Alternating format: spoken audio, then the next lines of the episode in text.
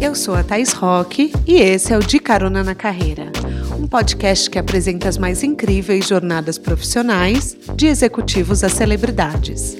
Juntos, nós vamos passear pelos caminhos percorridos por pessoas de sucesso e eu vou te mostrar que o impossível é só uma questão de ponto de vista. Vamos embora?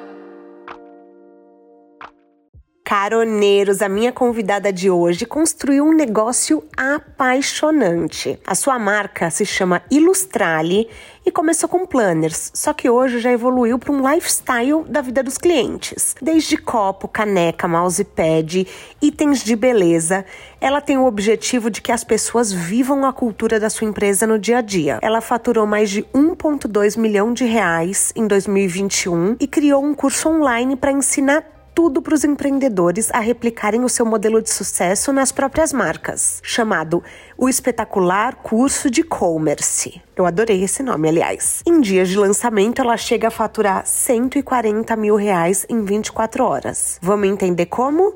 Apertem os cintos que a estrada da Isabela Guides já começou.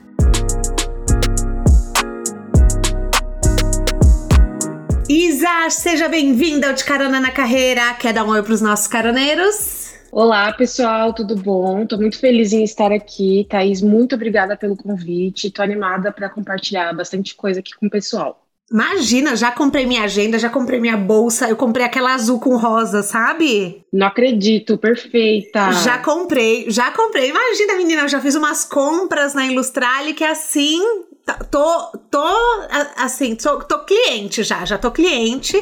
Depois eu mostro nos stories. Oficial. É, exatamente. Amei. Depois eu mostro nos stories quando a gente lançar o episódio. Isso. Só que assim, você fala na, na, no seu curso, né, que marcas que não saem do óbvio não se destacam. Beleza, ótimo, mas como fazer uma marca sair do óbvio? Acho que muita. É, é uma conexão de várias coisas para responder essa pergunta, né? Então, não consigo te responder com uma coisa só, consigo seguir uma linha de raciocínio, que é basicamente assim: você precisa entender o que você quer transmitir com a sua marca, né? Muita gente acha que para ter uma marca você só precisa ter bons produtos e saber vender bem. Então, ai, compre isso, compre aquilo, meu produto é bom.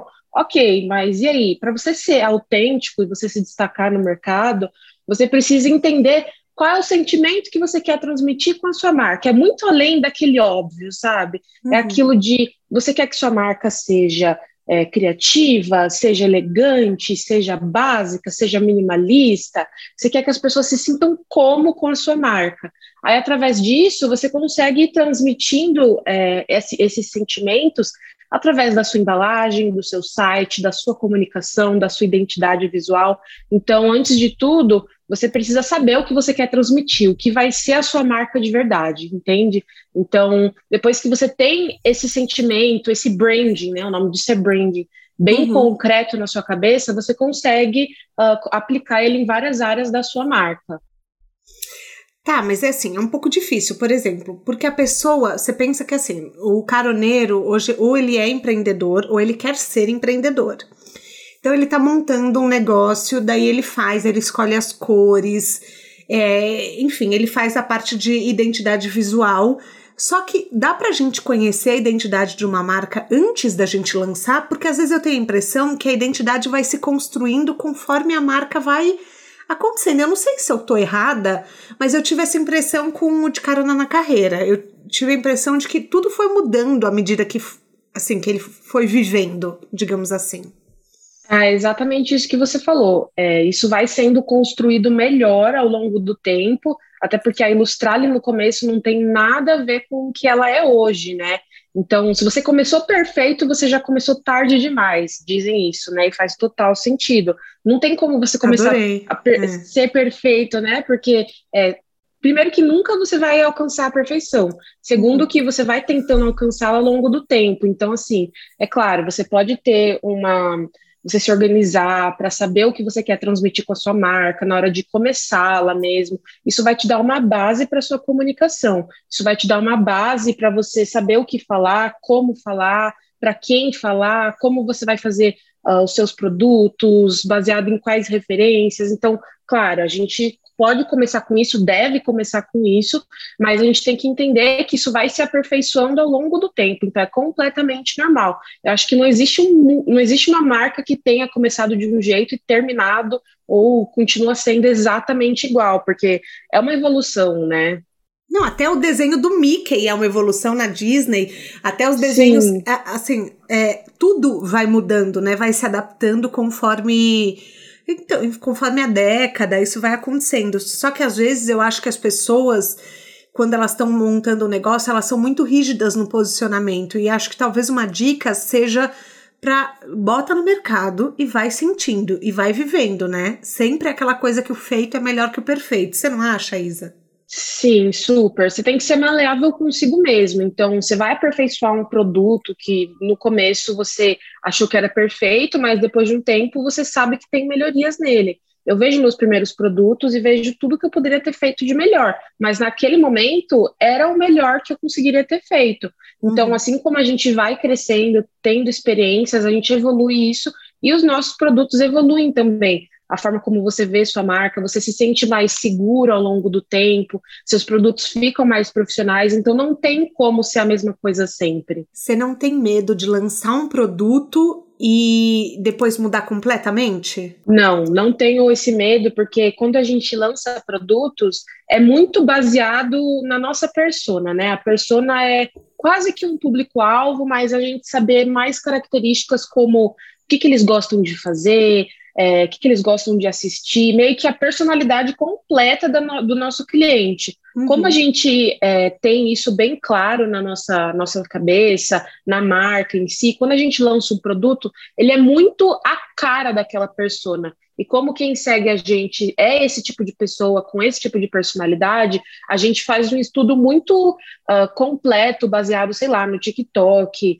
que a gente estava falando aquele dia, lembra uhum. que as referências saem de lá, então a gente sabe que a nossa audiência consome o TikTok, então a gente pega alguma referência, alguma coisa que está saindo do TikTok e inclui em algum lançamento nosso, sabe?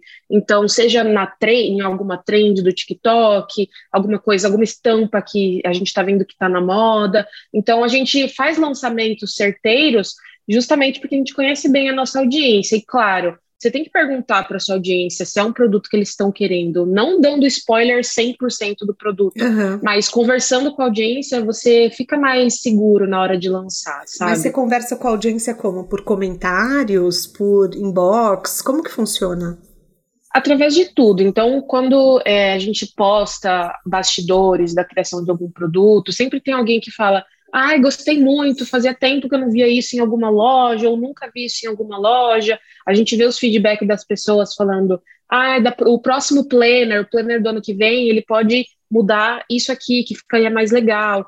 Ou a gente pega a sugestão, vocês poderiam lançar canecas, não sei, tudo, é através de tudo. Então a gente está sempre antenado aos comentários, ao feedback das pessoas em relação aos nossos produtos, é, às DMs que a gente recebe. Então, é a gente estar tá ligado 100% no que o nosso público está falando. Você fala de criar uma love mark, que eu imagino que seja uma marca apaixonante. O que, que a marca, uma marca apaixonante causa nas pessoas? Uma marca apaixonante, uma love mark, acho que essa é a minha palavra favorita. Eu amo love marks, né?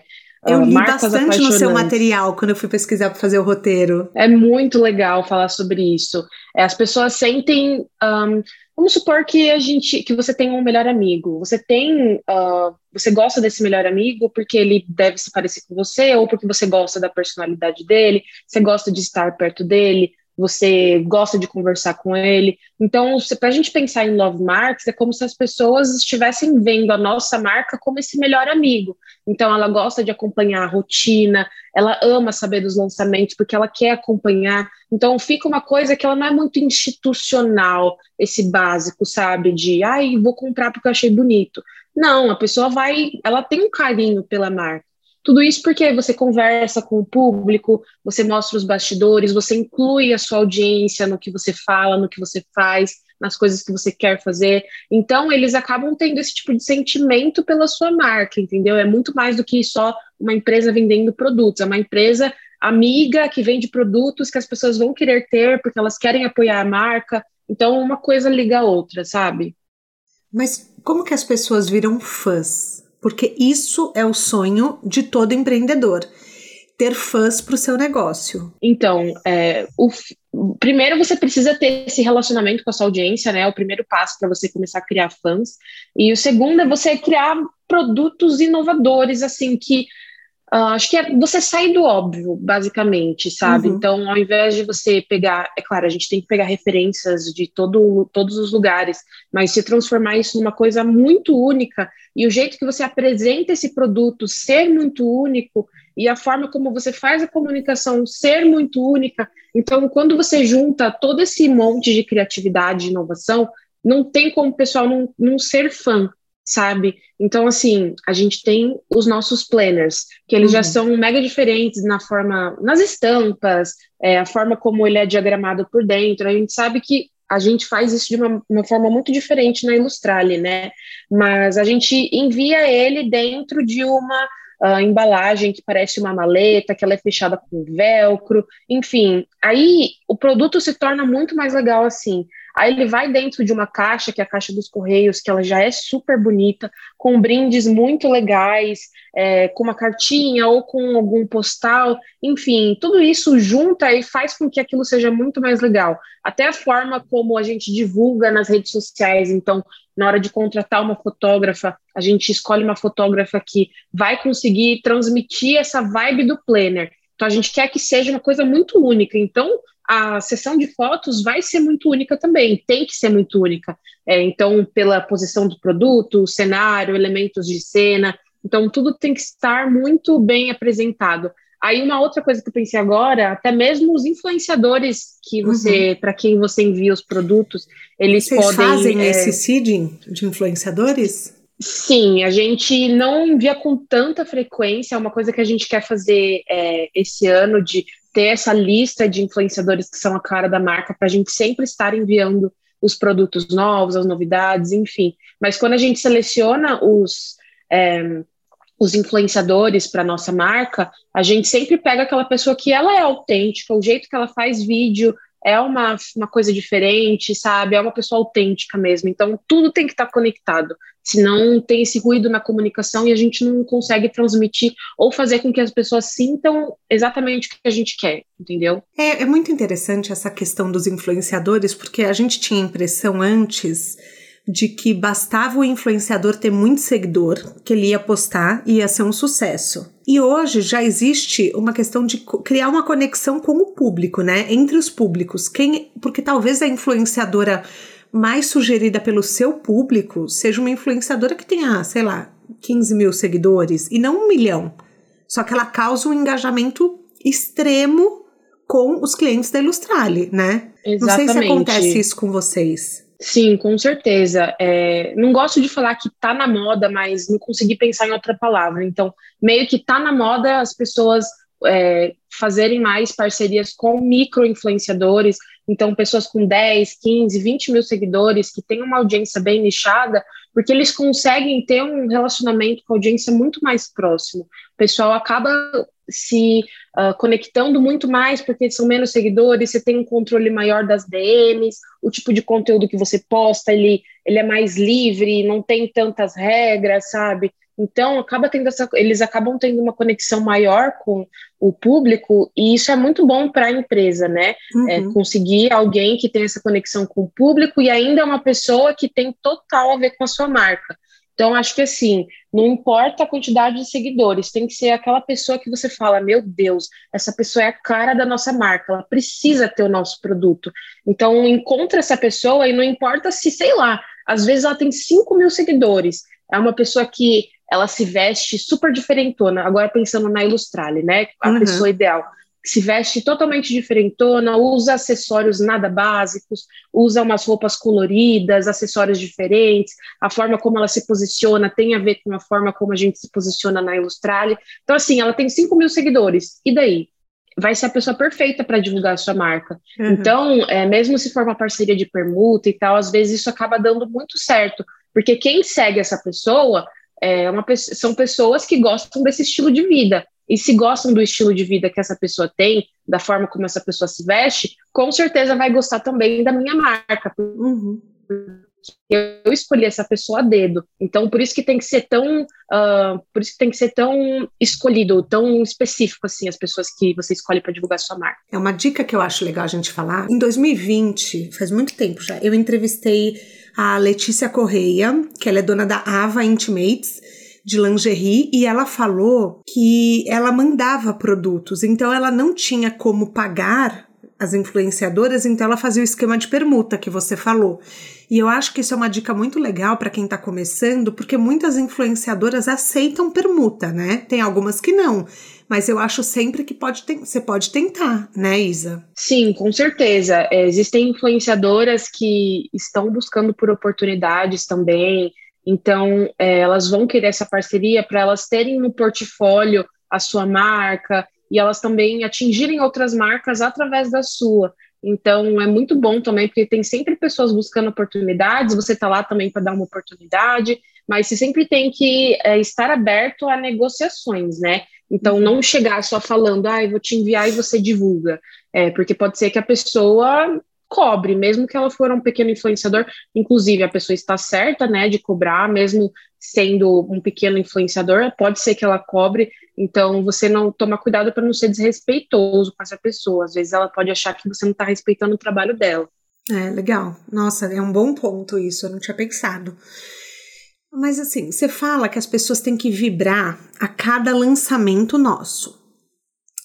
Só que, por exemplo, eu lanço episódio toda semana. Não dá para as pessoas vibrarem absolutamente toda semana. Tem episódio que as pessoas vibram, vibram mais, tem episódio que as pessoas vibram menos. Como que, por exemplo, é, no caso do podcast, se é uma pessoa que lança coisas toda semana, como que a gente pode fazer que as pessoas vibrem? Ou você sugeriria outro tipo de lançamento, não nesse formato? Uh, olha, estou fritando a cabeça aqui agora. Vamos supor que o podcast ele seja lançado por temporadas, né? Cada temporada tem 10 pessoas que vão participar. Então, igual o Big Brother, que eles ficam fazendo esse. Uh, qual é a palavra? Uh, igual o Big Brother, que eles ficam fazendo essa. toda essa expectativa, criando essa expectativa nas pessoas em cima dos participantes que vão aparecer. Então, de repente, deixar a foto meio preta para a pessoa, você saber a silhueta da pessoa e não saber quem é. É, claro, nem sempre isso se aplica a todas as, todos os exemplos, mas só para explicar como o Big Brother faz isso.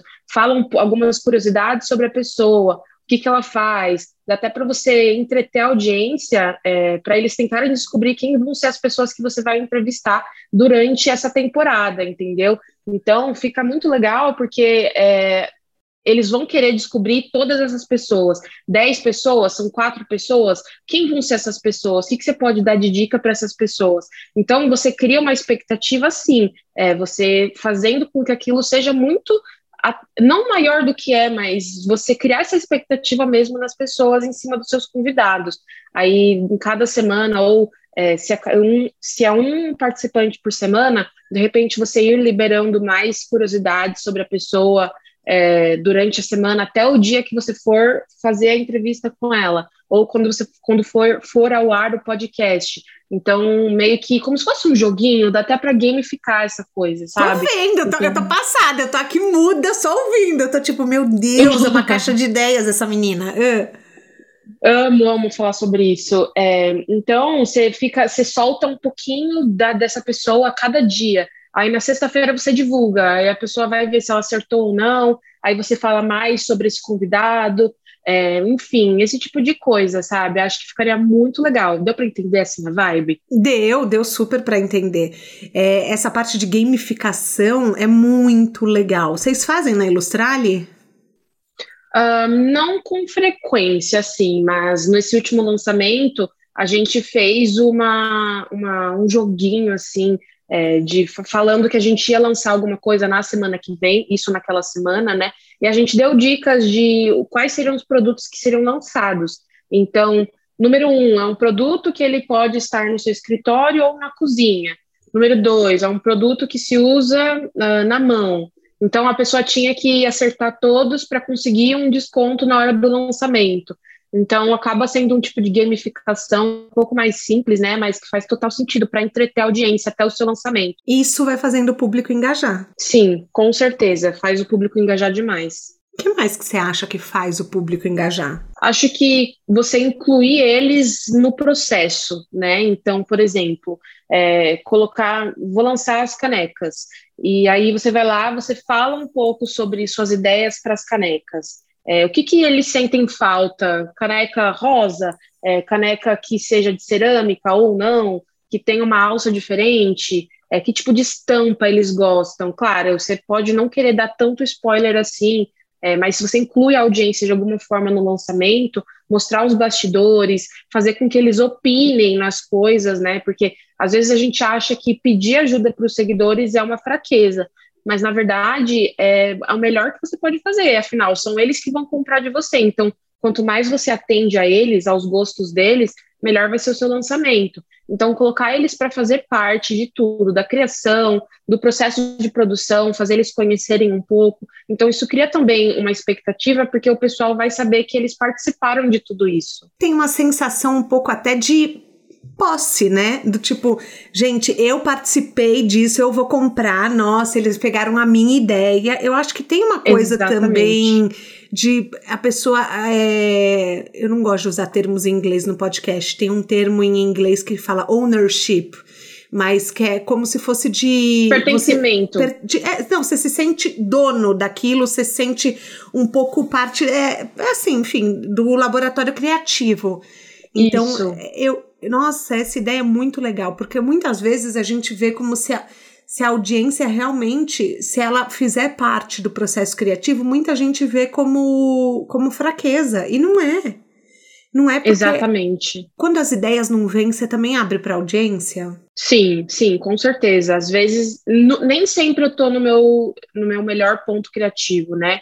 Então, pedir ajuda para a audiência é uma das melhores coisas que você pode fazer. Então, abrir uma caixinha de perguntas é, e perguntar que tipo de produto eles estão sentindo falta, o que, que eles imaginam a gente lançando na marca, sabe? É, como seria o produto perfeito para você? Como seria o caderno perfeito para você? A camiseta perfeita para você? Então, assim, é, a partir de várias, vários tipos de resposta, você consegue desenvolver ideias, mesmo que, tipo, é, não tem o que a pessoa respondeu não tem nada a ver com o que você vai lançar, mas te deu algum insight, alguma ideia em relação à embalagem, a como você vai se comunicar. Então, assim, é muito bom você estar perto da audiência dessa forma. Muitas vezes a audiência, eles, na verdade, eles falam muito do gosto pessoal, né? Tem coisas que você lança e que é uma surpresa e que você fala, nunca imaginei que fosse dar certo? Então, é, às vezes a gente lança umas coisas meio loucas, assim, tipo, teve um dia que a gente foi lá e lançou brinco, ninguém estava esperando isso, né? É. Então, mas a gente sabia, é, por exemplo, o brinco é uma coisa super ousada, que deixou a gente um pouco, hum, será? Mas ao mesmo tempo, a estampa que a gente fez do brinco foi, assim, muito certeira. Então a gente sabia que a gente ia atingir um público legal sabe? Então, a forma que a gente, o formato do brinco, a cor do brinco, tudo isso faz com que o lançamento seja mais certeiro.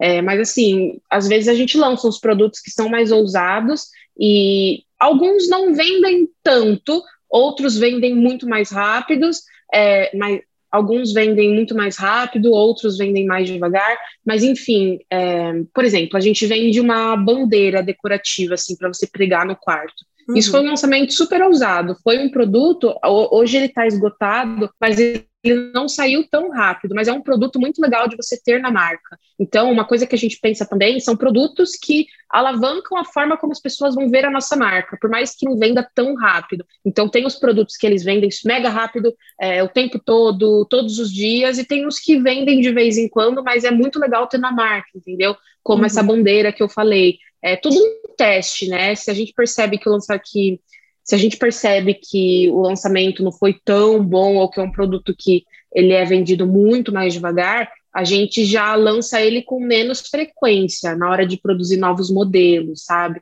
Então, assim, uhum. essa bandeira a gente pode até fazer mais, mas assim, a gente não vai fazer tantas assim, porque a gente sabe que é um produto que demora um pouco mais para ser vendido. É, agora, o mousepad, que é um dos produtos mais vendidos na marca, a gente pode lançar um monte que a gente sabe que vai vender o tempo todo, entendeu? Então, é muito sobre os tipos de lançamentos, tipos de produtos, sabe? Isso que eu ia te perguntar, o que que mais sai? Assim, qual produto que, que é certeiro? Então, na Ilustrale, é, eu nunca tinha parado assim para ver ah, o produto que mais vendeu no ano. Devia fazer mais esse tipo de, de pesquisa, né? Mas ano passado a gente fez isso e, por incrível que pareça, foi o número um foi um dos mousepads, número dois foi o outro modelo de mousepad. Então, assim, em primeiro e segundo Jura? lugar, juro, foram os dois modelos de mousepads. E o terceiro foi um dos modelos dos nossos planners, né? Que foi a capa mais vendida. Inclusive, ela já esgotou. É, são seis capas, uma delas esgotou. Então, assim, foi até legal, é até legal a gente ver esse tipo de produto para a gente entender um pouco mais sobre o nosso consumidor. Mas são os mousepads, eles fazem muito sucesso. O pessoal compra é, todos, assim, sabe? Quer ter todos os mousepads, como se tivesse vários mouses. Mas acho que para ficar trocando a claro. vibe do escritório. Nossa, que ideia legal. Nunca pensei, porque eu uso notebook, então eu nem tenho mouse, né? Sim. Eu fico no. Exatamente. Nossa, você tem o método caos. E eu amei o nome. Amei porque super me conectei. O que, que você ensina para os empreendedores nesse método? Então, é, para começar, esse método ele é muito de acordo com a minha personalidade. A gente vende esse curso na minha segunda empresa, que é o Commerce, então tudo que eu uh, faço na Ilustralia, aplico na Ilustralia, eu ensino no Commerce. A Ilustralia é a minha validação. E a gente criou esse método porque ele tem muito a ver com a minha pessoa, a forma como eu explico. Existem vários cursos com várias metodologias, várias pessoas que ensinam de formas diferentes, e geralmente eu acho que a forma como as pessoas uh, explicam é muito uma coisa teórica, muito uh, formal, sabe? E eu gosto de ensinar meio que conversando com as pessoas, literalmente uhum. conversando mesmo. Então, se você for dar uma olhada nas aulas do, do nosso curso, que é o espetacular curso do Commerce. Eu amo esse nome. Eu é... amo esse nome. É, é, é, meio Willy Wonka. Eu não sei te explicar. É... Sim, exatamente. É eu uma amo. coisa maravilhosa. O espetacular. Como é que chama o espetacular? Espetacular curso do Commerce.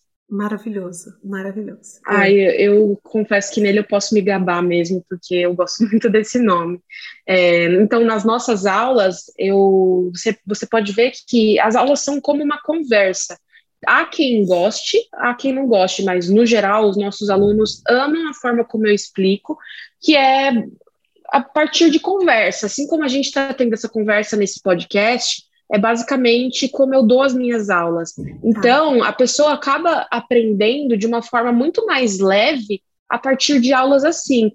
Eu, eu comecei a dar aulas dessa forma porque eu aprendi com alguns professores é, no meu ensino médio, eu tinha professores preferidos com aulas que eu me dava melhor, matérias que eu me dava melhor, que eram os professores que ensinavam as coisas que pareciam que eles estavam conversando comigo. Uhum. E você presta atenção numa conversa, você se prende numa conversa boa. Sim, e eles ensinavam, alguns ensinavam a, a matéria dessa forma. E eu acabei pegando muito isso para mim. No ensino médio, os meus amigos adoravam aprender filosofia comigo, que era a minha matéria favorita, porque eu explicava de uma forma simplificada, né? E eu trouxe isso para os meus cursos. Então, é muito uma conversa, às vezes eu dou um exemplo, que pega uma coisa que está do meu lado. Inclusive, é importante eu falar, eu não, ter, eu não tenho roteiro em nenhuma das minhas aulas.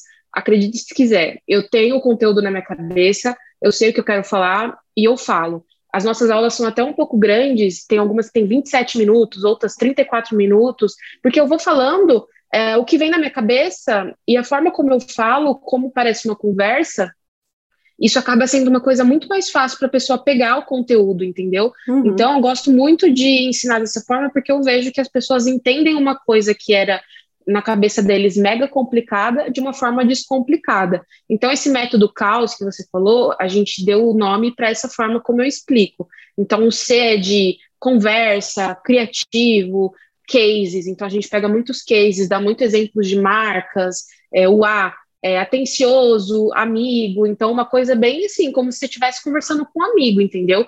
Então, por isso que é, isso chama muita atenção das pessoas o O de ousado, original e objetivo. Então, assim, ousado porque eu vejo que as pessoas têm muito um, um roteirinho, ela é muito breve, assim, nas coisas que as pessoas falam, mas não querendo é, falar que o meu curso é melhor do que os outros, de forma alguma. Tem até pessoas que não se simpatizam muito com esse meu método de ensinar. pessoas uhum. que querem mais teoria. É, mas assim, eu amo ensinar desse jeito e eu vejo que a maioria das pessoas gostam. Então a gente considera um método ousado. E o S de simples, né? Então vira o caos. E também caos, sei lá, gostei da palavra, né? Então tem tudo a ver. É, eu acho que é muito legal porque acho que isso faz as pessoas ficarem mais próximas da gente, sabe? O que, que faz uma pessoa ter uma lojinha e o que, que faz uma pessoa se tornar empreendedora? Eu amei quando eu li isso no seu curso, porque realmente existe uma diferença, né? Sim, exatamente. É, a forma como você fala do seu negócio é, varia, vai mostrar como a pessoa vai ver o seu negócio também. Então, assim, se você já chega falando, ah, eu tenho uma lojinha, eu tenho uma lojinha que eu vendo umas coisinhas, não sei o que, esse diminutivo, ele é terrível, meu Deus. E isso já faz com que a pessoa veja como uma coisa menor. Assim, não importa que você seja uma empresa pequena, você é uma empresa. Então, se você já se posiciona falando, é, eu sou empreendedor, eu vou entrar numa outra coisa de empreendedor versus empresário, mas se você fala assim que você tem uma empresa, que você vende produtos de não sei o que, você falar empresa assim, você já melhora a forma como as pessoas vão enxergar você e o seu negócio, né? Uhum. Então, é, a primeira impressão é a que fica. Então, você precisa ter uma. Você precisa explicar sobre a sua empresa, falar sobre o seu negócio de uma forma uh, boa, de uma forma que vai alavancar e mostrar o que ele é de verdade. E a gente até fala que tem a diferença entre empreendedor e empresário. É, não há problema nenhum em falar empreendedor, isso não diminui é, literalmente o seu negócio, uhum. mas é, há quem diga que empreendedor parece ser uma coisa menor do que você falar que é um empresário. Se você é um empreendedor, você é um empresário. Então, uhum. eu prefiro falar empresário porque ele soa uma coisa mais profissional. Não que empreendedor não seja, mas a, às vezes a forma como soa a palavra, sabe? Então, é, acho que às vezes você usar o empresário ao invés de empreendedor acaba também mudando a visão que a pessoa vai ter sobre você. Enfim, eu acho que essas coisas fazem muita diferença, sabe? Como que você percebeu isso? Quando que você começou a posicionar a ilustrar ele como um negócio, que você entendeu que não era uma lojinha? Então, é, acho que faz uns dois anos que eu vejo a Ilustrale como uma super empresa, assim, que eu comecei a reconhecer ela pelo que ela é mesmo, de verdade. Antes eu via como, não um hobby, mas ah, eu empreendo, é uma coisa mais que eu, que eu via como menor mesmo. Eu mesma via como menor. Uhum. Hoje em dia, não. Hoje em dia, a forma como eu me posiciono é, isso tem tudo a ver com marca pessoal também, né? Então, eu comecei a ganhar muitos seguidores no meu perfil pessoal, porque as pessoas queriam ver sobre a Isabela Guides, empresária.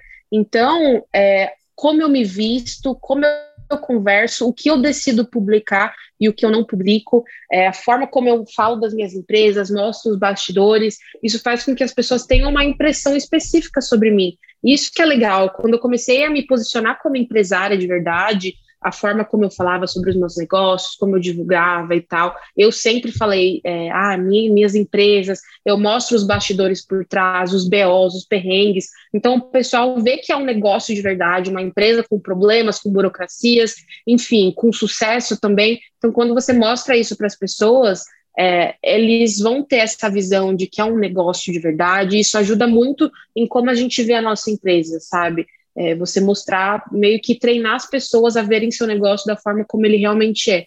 Eu acho que faz uns dois anos assim que eu comecei a posicionar a marca como uma empresa mesmo, uma coisa maior, sabe? Uhum. O que, que, por que, que você é contra venda por DM e WhatsApp?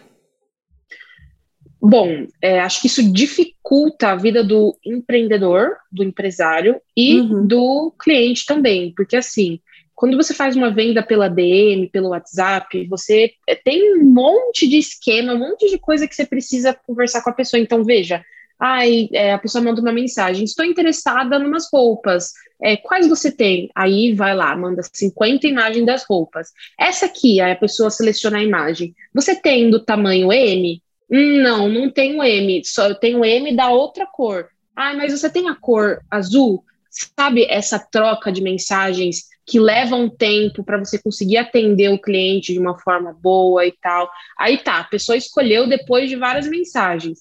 Tem que falar o nome, o endereço, forma de pagamento, tem que enviar o comprovante. Enfim, como se não bastasse tudo isso, é óbvio que as respostas não vão ser automáticas. Então, uma pessoa que ela vende pelo WhatsApp, pela DM, vai ter que responder outras DMs e vai ter que fazer outras coisas, tocar a empresa, enviar pedidos, embalar pedidos. Ela não vai estar 100% do tempo na DM e no WhatsApp. Isso pode ser um motivo para você perder uma venda. Eu uhum. quero ser respondido na hora, eu quero conseguir saber da minha um, da minha, do meu problema em pouco tempo, sabe? Eu posso esquecer, posso perder a minha vontade de comprar.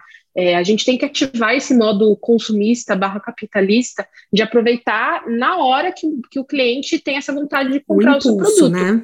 Exatamente, que é quando ele passa o cartão. Mas aí fica muito mais difícil se você tem esse contato muito mais próximo. Então, com o site, é, a pessoa vê tudo lá de uma vez. Ela vê a disponibilidade do produto, ela vê as cores que tem, ela vê quanto custa, ela já faz a simulação de frete, ela compra, coloca os dados, o cartão. Você nem precisou falar com a pessoa. Não que seja um problema falar com a pessoa, mas percebe que é uma coisa muito mais rápida. Uhum. Então, assim, eu acho que é, para a parte de quem compra é uma coisa meio ruim. Ainda tem gente que prefere comprar sim, mas acho que são pessoas que não estão familiarizados com compras online, sabe? É, mas para o empreendedor também isso é muito bom porque vai ter uma organização melhor. Você vai ter é, vai saber de quais estados você está vendendo mais, o produto que está mais saindo, quanto que ele tem a ver com o seu faturamento, quanto que ele representa do seu faturamento, né? Enfim, Uh, isso que às vezes você teria que planilhar à mão se você estivesse vendendo pelo DM ou pelo WhatsApp. Por isso que é bom você ter um isso site. Isso é uma né? coisa isso que nem todo mundo na... pensa em planilhar, né? Isso é uma ótima dica Exatamente. que você tá dando. Exatamente. E pelo site você tem acesso a todas essas informações, então é muito melhor e mais seguro para ambos os lados. Nem todo mundo gosta de aparecer, de ser a cara do negócio. Como que a gente pode humanizar as marcas? A humanização não está só em você aparecer, né? Mas, por exemplo, esse contato próximo que você tem com a audiência, de perguntar como eles se sentem, o que eles querem, o que eles acham, o que eles acharam. Isso é uma forma de humanização. É, mesmo que você esteja escrevendo lá no story, é, já é uma forma de humanização. Então, a forma como você responde as DMs, a forma como você responde os comentários, o carinho, você chamar a pessoa pelo nome ou por um apelido, o que custa você clicar lá na arroba da pessoa, ver o nome que ela colocou lá, pegar algum apelido para ela, sabe? Isso são formas de você humanizar a sua marca, mesmo que seja uh, mais sutil, né? Mas assim, às vezes você não precisa aparecer, não precisa aparecer o seu rosto, mas sua voz, a sua mão, vídeos ajudam muito a humanizar a marca. Então, você grava um vídeo, você embalando os pedidos, então vai estar lá suas mãos fazendo alguma coisa, isso já dá uma humanizada na marca, aquilo de uh, não parecer algo robotizado, sabe? O pessoal quer ver as coisas sendo feitas. Pode aparecer sua voz, não precisa aparecer seu rosto, então tudo isso ajuda muito na humanização.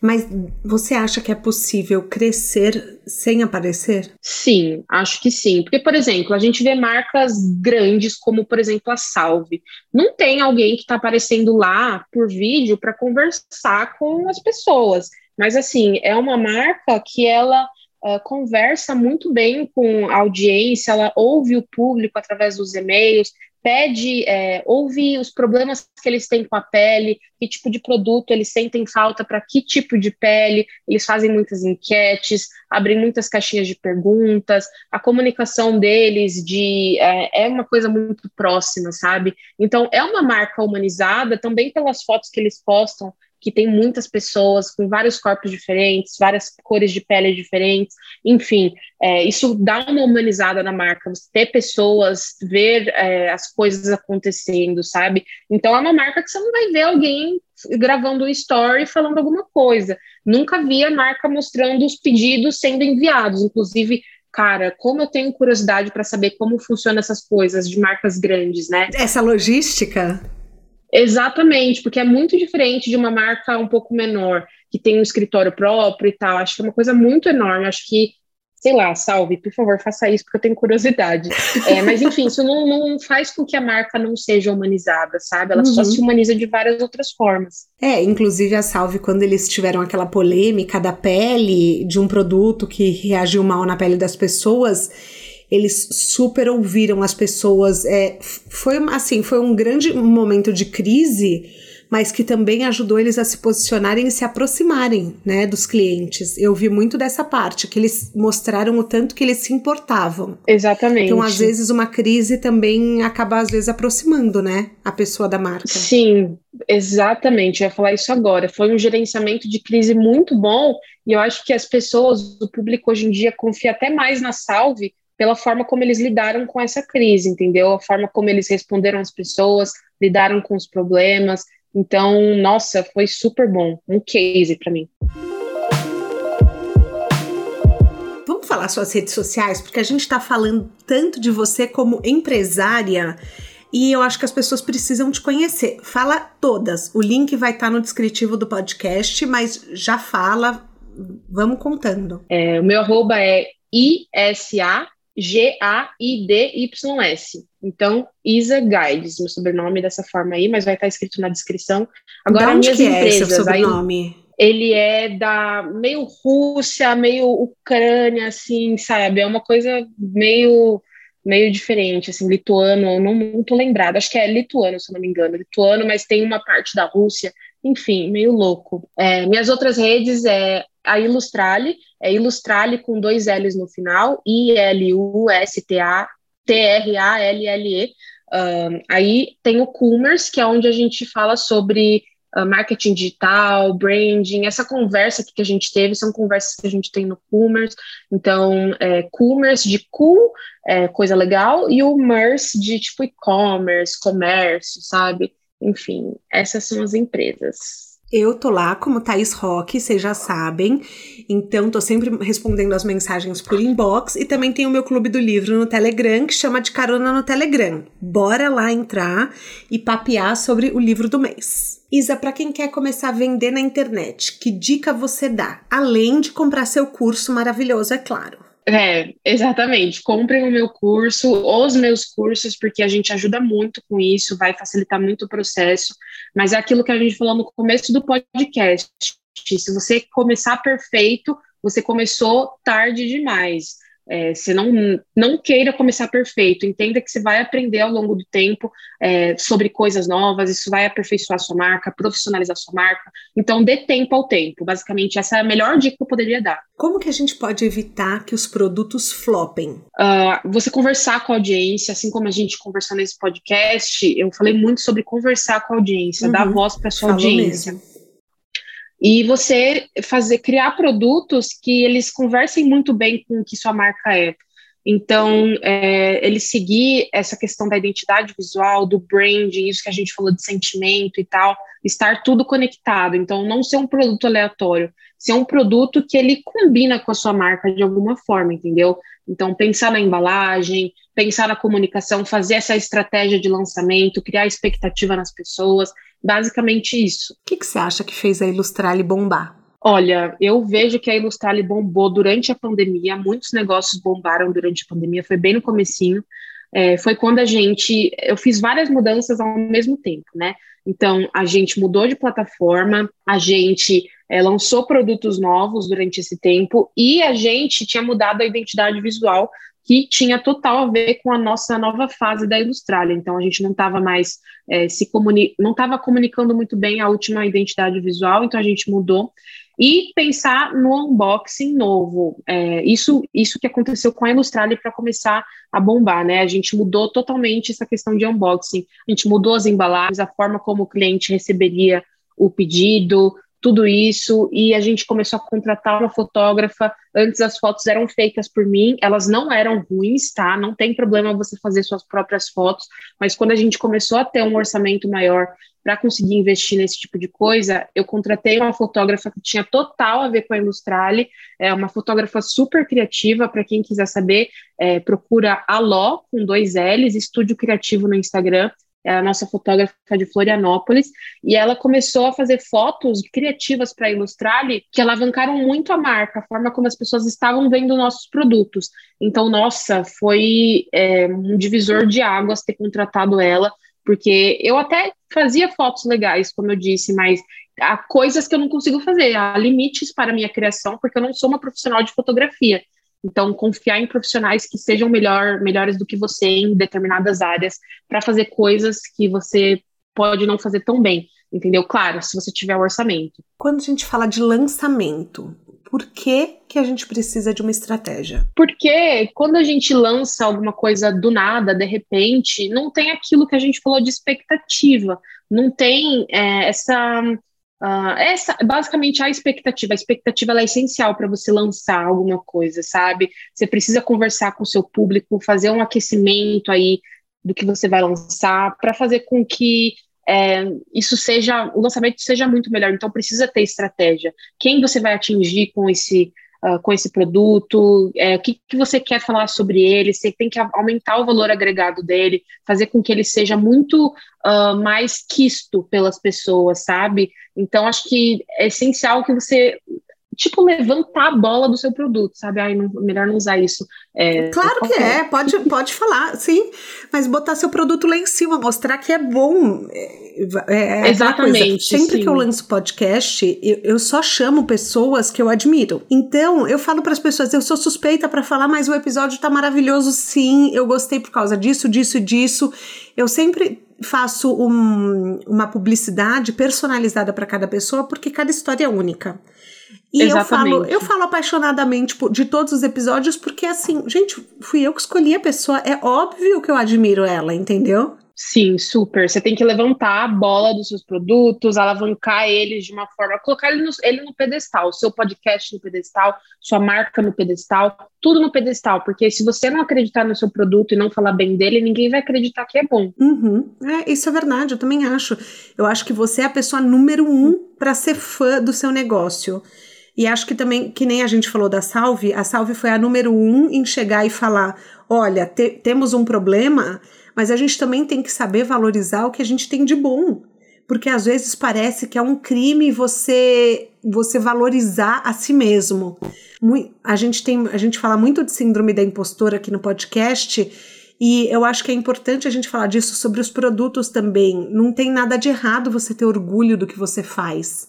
Então falo, o meu é melhor mesmo, o meu é maravilhoso, vale a pena, é uma mudança de vida. Eu vivo falando isso do podcast, às vezes eu compartilho mensagens que eu recebo, porque é isso, você tem que mostrar o impacto que você causa, porque daí a pessoa vai sentir, nossa, também causou na minha vida, não é? Você não acha? Exatamente, sim. É, tem muita gente que tem essa vergonha, esse empecilho, assim, é, de falar dessa forma sobre a própria marca, sobre si mesmo. Mas, nossa, quando eu comecei a falar mesmo, é, a levantar minha voz e falar sobre os meus negócios, o quanto eles eram legais, isso mudou muito a percepção que as pessoas tinham sobre as minhas empresas, sobre mim, sabe?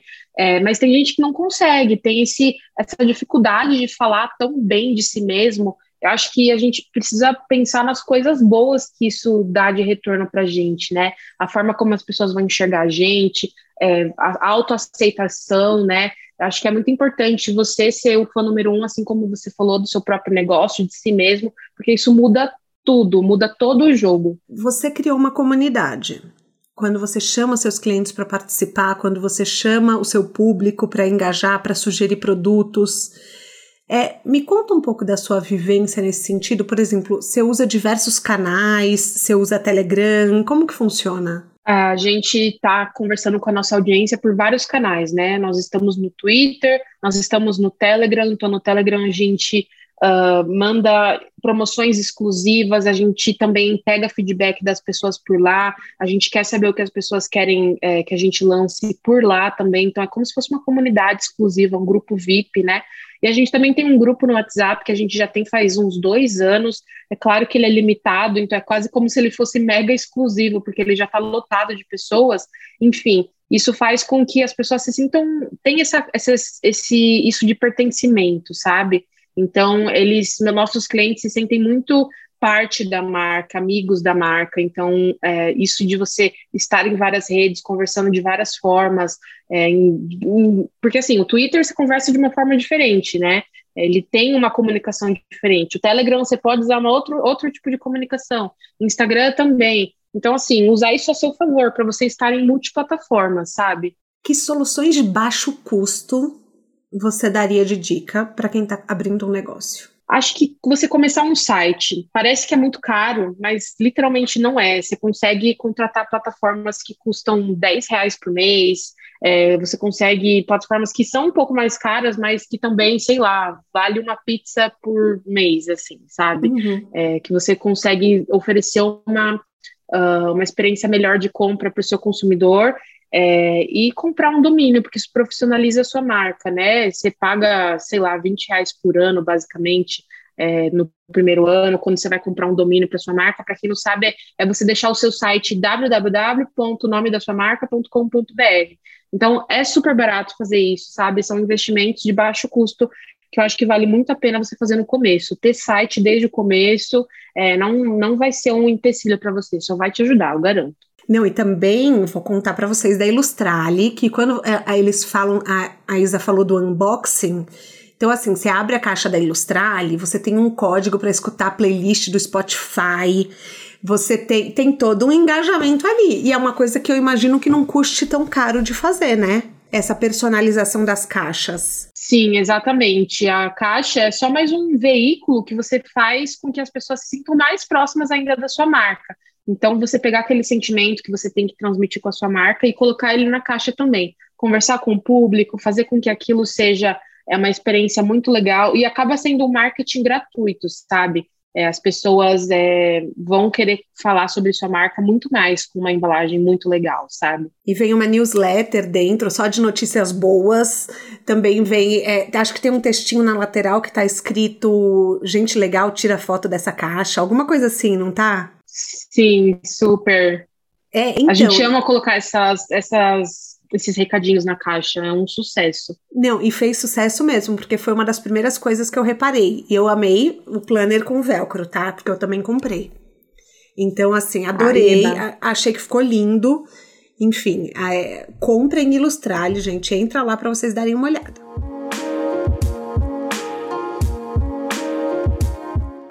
Mais difícil de ter um negócio que se fatura mais de um milhão de reais ao ano, você tendo 22 anos? Para mim, ah, olha, inclusive acabei de fazer aniversário, em 23 anos agora. Ah, uh! parabéns! Obrigada. Enfim, acho que para sempre, para mim, a pior parte vai ser a burocrática. É um saco. Cuidado financeiro, você se organizar dessa forma, é, você. Essa parte de impostos, para mim é um saco, vai ser um saco para sempre para mim, essa burocracia, porque eu não consigo me familiarizar com ela, sabe? Não importa quantos anos eu esteja no ramo, assim, no mercado. Para mim é uma coisa muito chata que eu é, não consigo fazer ser legal, sabe? Você pode terceirizar? Então, eu posso, mas eu nem saberia como começar a terceirizar. Eu não saberia que tipo de pessoa contratar, é, o que ela faria, tipo, a gente tem contador, óbvio, né? Mas a parte de organizar as uh, finanças e uh, contas a pagar, essa parte, assim, como eu faço muita coisa na marca e eu ainda tenho duas empresas, é, coisas simples como pagar uma conta viram empecilhos muito grandes para mim. Então, essa parte de organização, eu preciso, precisaria muito de ajuda, inclusive, é, caroneiros, se vocês estiverem ouvindo isso e alguém quiser trabalhar comigo nessa parte, porque eu tenho muita dificuldade, sério, e para mim sempre vai ser um empecilho. Ó, oh, que você vai receber um monte de currículo dos caroneiros, hein? É isso aí, pode mandar. Você já sentiu que as pessoas não te levavam a sério por conta da sua idade? Um pouco. Hoje em dia não, porque eu trabalho com pessoas que são muito parceiras, né? O mercado gráfico, que gráfica, papelaria, né? Hoje em dia, eu vou falar gráfico porque eu, a maioria dos nossos produtos são de papelaria. Mas um exemplo, o mercado gráfico ele é muito conservador. É, então você vê que só são homens mais velhos e que às vezes eles são bem autoritários nesses ramos. Então conversar com uma garota de 23 anos, uma mulher, é, vão achar uma pirralha, uma fedelha querendo fazer orçamento com a gente. Então, assim, no começo eu achava um pouco que as pessoas não davam muita muita bola para mim, ou quando eu estava com os meus pais no começo da empresa, eles olhavam para os meus pais na hora de responder do que para mim. Mas hoje em dia, as pessoas com quem eu trabalho, elas me valorizam muito, eles acreditam muito no meu potencial, sabe? Eles adoram trabalhar comigo. Então é muito importante você trabalhar com os fornecedores certos para você não ter esse tipo de dor de cabeça que é um saco, né? Vamos combinar. A idade e o gênero não tem nada a ver com você ser melhor ou pior. Exatamente, mas eu perguntei porque ainda existe esse tipo de. É, é, como que eu vou falar? É, esse tipo de problema no mercado, né? Esse tipo de preconceito. Então, às vezes, ainda Sim. acontece, infelizmente, pela ignorância. Você me contou Exatamente. que vai lançar uma marca de roupas. Só que isso é uma logística hum. completamente diferente. Captação de fornecedor, você sai da parte gráfica. Como que é, é essa pesquisa para novos produtos? Olha, se eu te contar que tá sendo uma dor de cabeça enorme essa marca de roupas, porque assim. Eu imagino. É, vai ser. Nossa Senhora! É, para quem não sabe, vai ser tipo um segmento da Ilustrale. Então, vai ser uma marca de roupas da Ilustrale, com o conceito da Ilustrale, as cores da Ilustrale, o brand, enfim. Mas, assim, eu tô fazendo tanta coisa, de tanta, tantos negócios diferentes, que eu não tive tempo para sentar e correr atrás desse negócio de marca de roupas. Ela vai existir, eu sei que vai, é uma super meta para mim.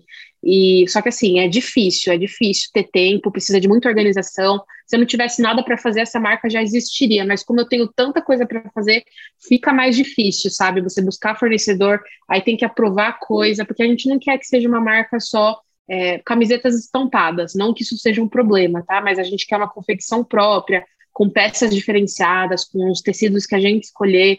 Então, assim, vai levar, vai dar um, levar um tempo assim para acontecer, mas vai acontecer, certeza. Você acha que os produtos, os clientes da Ilustrale compram independente do que você lançar? Sim, ah, com certeza. É, hoje em dia a gente vende o lifestyle que a gente tem, né?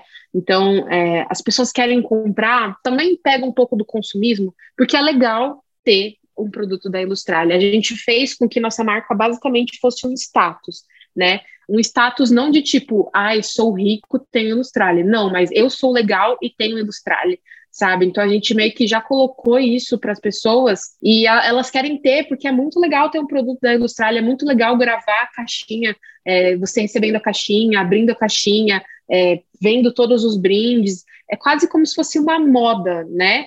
é, é moda ter Ilustrale. Então a gente meio que criou essa uh, essa personalidade para a marca assim, a ponto das pessoas comprarem porque é legal ter produto da Ilustrale. Mas como que você vira moda? Ah, por todos esses fatores assim que a gente falou durante o podcast, você ser uma marca que as pessoas são fãs, você é uma marca que é amiga das pessoas, você um, você, os vídeos que você faz da sua marca, por exemplo, você fazer é, um vídeo abrindo a sua caixa com uma música de fundo, uma coisa muito legal. Então, assim, você vai transformar aquela sensação numa coisa legal, porque você mostrou de uma forma legal. Por isso que é tão importante você tomar cuidado com como você posta as coisas, porque aquilo influencia muitas pessoas. Aí você mostra, você manda para o influenciador. Vai ser para aquele influenciador que as pessoas vão querer ter, porque ele também tem sabe? Então, assim, tudo está conectado. Você fazer uma foto que gera um desejo completamente diferente para o produto, então tudo, tudo, tudo faz com que gere esse desejo das pessoas da pessoa ter o produto, não necessariamente pelo produto, mas pela marca, sabe? Que dica de ouro você queria que alguém tivesse te dado quando você começou a marca? Acho que aprender a delegar tarefas mais rápido, porque eu demorei muito tempo para começar a delegar qualquer tipo de tarefa, porque eu achava que eu tinha que dar conta de tudo, né? Ah, eu achava que eu estava fazendo corpo mole. Ah, eu consigo fazer mais uma coisinha. Mas não, né? Eu não conseguia. Eu tive vários burnouts, já fui para no hospital com arritmia cardíaca por conta do trabalho. Assim, umas coisas tenebrosas. Hoje em dia eu tenho muito menos burnout porque eu tenho tenho muitos funcionários, não muitos funcionários, mas assim, eu tenho pessoas que me ajudam é, em, em áreas que são essenciais para mim sabe? Para tirar um peso das minhas costas. Então, eu gostaria de ter delegado tarefas mais cedo, que alguém tivesse me incentivado mais no começo, sabe? O que é sucesso para você? Ah, acho que é você ter um brilho no olho quando você fala do trabalho. É, com a minha psicóloga, eu estava conversando sobre vários fatores, assim, né? Aí, quando comecei a falar de trabalho, ela mesma disse que abriu um brilho nos meus olhos, porque eu amo trabalhar com isso, sabe? Para mim, eu jamais me aposentaria porque eu amo fazer isso. É tipo como se fosse um hobby para mim, sabe? Criar é muito legal, é meu hobby favorito. Então, assim, acho que você ter um negócio que faça você se sentir dessa forma, é, você encantado pelo seu trabalho, você gostar de fazer isso. Claro, tem a parte burocrática que eu odeio, mas é que eu gosto tanto de criar que para mim vale a pena, sabe? Sim. A gente tem um quadro aqui que chama pneu furado. Que é assim, toda estrada tem seu pneu furado, tem o seu erro, mas que muitas vezes esses erros ensinam mais do que qualquer MBA, qualquer faculdade. O que, que você acha que foi um grande erro seu, profissional, mas que acabou sendo um grande ensinamento. Isso de delegar tarefas, hoje para mim foi um mega ensinamento. É, acho que um pouco mais de paciência e planejamento, né? Eu sempre fiz as coisas muito corridas, eu sou muito afobada. É, eu faço coisas, quero fazer muito rápido, fiz, quero que essa coisa exista naquele momento. Então, eu acabei fazendo lançamentos muito em cima da hora, sem tanto planejamento. Eu poderia ter feito uma coisa com resultado melhor se eu tivesse me planejado mais, sabe? Começado a fazer tal coisa antes. Enfim, tudo isso teria me ajudado muito. Então, acho que é, eu gostaria de ter uh, sido um pouco mais paciente, ter tido um pouco mais de planejamento. Hoje eu não me considero a pessoa mais planejada, mas eu sou um pouquinho mais planejada do que antes. Mas isso do planejamento é crucial, sério. Mas eu acho que quando a empresa vai crescendo, você vai tendo que se planejar meio que por logística também, né? É, exatamente, porque se você não tiver o mínimo de organização, minha filha, vai tudo sair do controle. É, então, eu, eu tenho essa impressão também. Eu fico com a impressão de que a gente tem. A, o, o, universo acaba te obrigando a se organizar. É. Assim, é, Sim, mais ou menos isso. Exatamente. Mas para mim, que eu tenho déficit de atenção, para mim, mesmo que o universo me obrigue, é difícil. Então, eu vou até o limite do limite, assim, sabe? Nossa, é terrível. Você trata o déficit de atenção? Sim, hoje eu tô, hoje eu tô tratando, é, mas é uma coisa que eu percebi, acho que foi desenvolvido durante minha vida empreendedora, sabe? Nossa, é difícil focar em algumas coisas, é difícil uh, seguir, tipo assim, isso de, por exemplo, pagar, pagar um boleto para mim é uma super dificuldade. Sério, eu não sei, não sei explicar o que acontece na minha cabeça, mas para mim é difícil pra caramba. Eu abrir o celular, pagar o boleto, porque eu tenho que lembrar de pagar o boleto e não sei o que. Então, assim, isso também tem a ver com a parte da organização que eu falei, o planejamento, né? Mas coisas simples para mim são bem difíceis, por isso que eu não gosto muito de fazer essa parte meio burocrática, financeira. Uma coisa que também me ajudou muito foi assim, é, eu ter uma rotina mais organizada possível. Eu ter agenda, eu estruturar tudo, fazer lista de pendências. Então, assim, tudo que eu preciso fazer eu anoto. Eu não deixo é, pela minha memória. Então, eu não confio que eu vou, eu vou lembrar. Eu anoto absolutamente é. tudo. Desde. É assim, o meu caso. Desde, por exemplo, ah, é, encomendar docinhos para a festa do meu filho, desde isso, uma pequena coisa, até pagar o imposto é, na Receita Federal, babá. Eu anoto absolutamente tudo, compra de mercado, tudo, tudo. Eu penso assim, se eu preciso fazer um follow-up com você, eu anoto, tá lá anotado, porque senão, é, eu, eu, senão eu, eu me perco. Senão eu, eu passo o dia inteiro eu vejo seriado, eu faço as coisas e acabo não, não produzindo. A nossa cabeça funciona muito diferente, meu Deus. Isso de anotar é muito assim. Eu deixo muita coisa na minha cabeça, tipo, anotado na minha cabeça. Não lembro de jeito nenhum. Eu não confio, eu não confio na cabeça. É. Não, é, não tem como. A pessoa precisa me cobrar a resposta no WhatsApp, porque eu falo, vou responder depois e nunca mais respondo. Então, mas talvez se você anotar, vou te dar essa dica, porque olha, eu tô nessa eu já tenho 35. Então assim, tudo e por exemplo, eu tenho horário para tudo, horário para absolutamente tudo. Desde escrever roteiro, desde, tipo, eu preciso botar alarme, buscar as crianças na escola. Senão eu esqueço as crianças na escola, entendeu? Não, mas é sério? Eu imagino, sim, sim. É que é, que é rindo de nervoso, né? Exatamente. na sua mala de viagem, um livro, um filme, um TED, um documentário que mudaram a sua vida, não precisa ser relacionado à carreira. Hum, acho que ao invés de eu falar filme, eu vou falar um diretor de cinema. Existe um diretor de cinema chamado Wes Anderson. Ele é o diretor de O Grande Hotel Budapeste, Moonrise Kingdom, um, e, e, dentre outros filmes que assim é a cara dele, assim a cara a cara dele eu digo tipo ele tem uma estética as cores do filme, e o enquadramento, e a trilha sonora. Assim, ele é tão criativo, ele é tão diferente, ele é tão autêntico, que isso me inspira o tempo todo a querer ser dessa forma, sabe? Ele é, um, ele é o diretor da minha vida, assim. Se, se, se alguém fosse fazer um filme sobre mim, eu gostaria que ele dirigisse.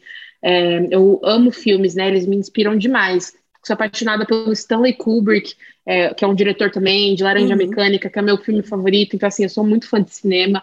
Eu amo é, assistir filmes que me inspiram, sabe? Eu levo muito isso da criatividade pro meu pro meu trabalho, só que de cinema. Tem gente que uh, se inspira em música, para mim é filme, sério. Uh, agora, de livros, eu confesso que eu não sou uma pessoa eh, que lê muito, assim. Não leio livros de coach, esses livros Segredos da Mente Milionária, assim, que todo mundo lê, sabe? Eu não gosto de ler esses livros. Então, acho que eu fico nessa de indicar os diretores de cinema mesmo. Acho que assistir filmes que saem um pouco da sua zona de conforto e você vê os filmes com outros olhares, né? Por que, que foi gravado nesse ângulo? O ângulo faz total sentido lá. Isso, o ângulo de alguma forma pode passar uma coisa mais de autoridade para a pessoa, ou uma coisa de medo, a cor, é, a fotografia do filme, a trilha sonora, tudo isso influencia. E acho que por ser uma coisa assim, que cada detalhe importa, eu levo isso para o meu trabalho também, né? As cores influenciam, a foto influencia, o vídeo influencia. Então eu peguei muito isso dos filmes que eu assisti, sabe? Você é super visual. Exatamente. Eu sou muito, muito visual. Para mim, é, é tudo, é tudo visual, sério. Por isso que eu amo tanto cinema. A gente chega ao fim da nossa carona. Eu queria te agradecer muito por esse papo maravilhoso. Eu acho que vai ajudar muito quem está começando, os empreendedores que querem lançar uma marca. Então, eu queria te agradecer por ter compartilhado de forma tão sincera os seus desafios, as suas dicas. É, eu acho que assim, é, tudo que a gente pode dar é um passo a mais para as pessoas realizarem o sonho delas. Então, obrigada. Ai, muito obrigada, Thaís. É uma honra estar aqui. Eu sou muito sua fã, acho você uma mulher incrível. Muito obrigada aos ouvintes também. Espero que vocês tenham gostado de acompanhar um pouquinho da minha trajetória. Se vocês tiverem alguma dúvida, podem entrar em contato comigo. Quiserem trabalhar comigo, entrem em contato comigo. Mas muito obrigada, Thaís, pelo espaço, é, por você ter me convidado. É muito importante para mim. E é isso. Me chame mais vezes para mais trabalhos, porque eu gostei muito de conversar. Pode deixar que eu vou chamar. O De Carona na Carreira tem a consultoria de conteúdo do Álvaro Leme, a supervisão do José Newton Fonseca, a sonoplastia e edição do Felipe Dantas e a identidade visual do João Maganin.